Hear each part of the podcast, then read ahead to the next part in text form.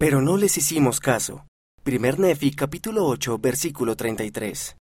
Elder David A. Bednar, del Quórum de los Doce Apóstoles.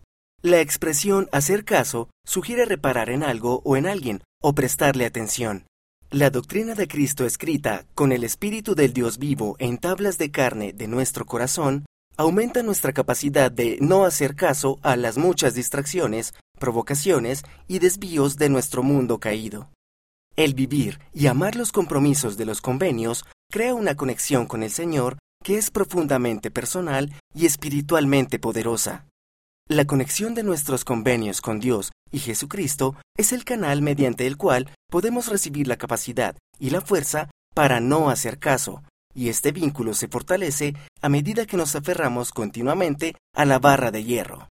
Permítanme sugerirles que aferrarse a la palabra de Dios implica 1.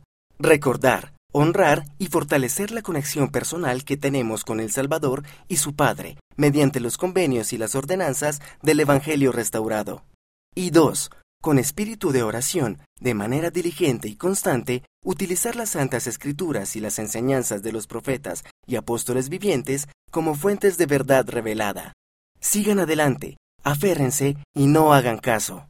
Testifico que la fidelidad a los convenios y ordenanzas del Evangelio restaurado del Salvador nos permite seguir adelante en la obra del Señor, aferrarnos a Él como la palabra de Dios y no hacer caso a las tentaciones del adversario.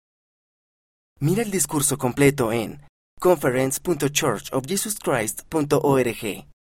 ¿Sabías que la barra de hierro que se menciona en el libro de Mormón es la palabra de Dios? Primer Nefi, capítulo 11, versículo 25.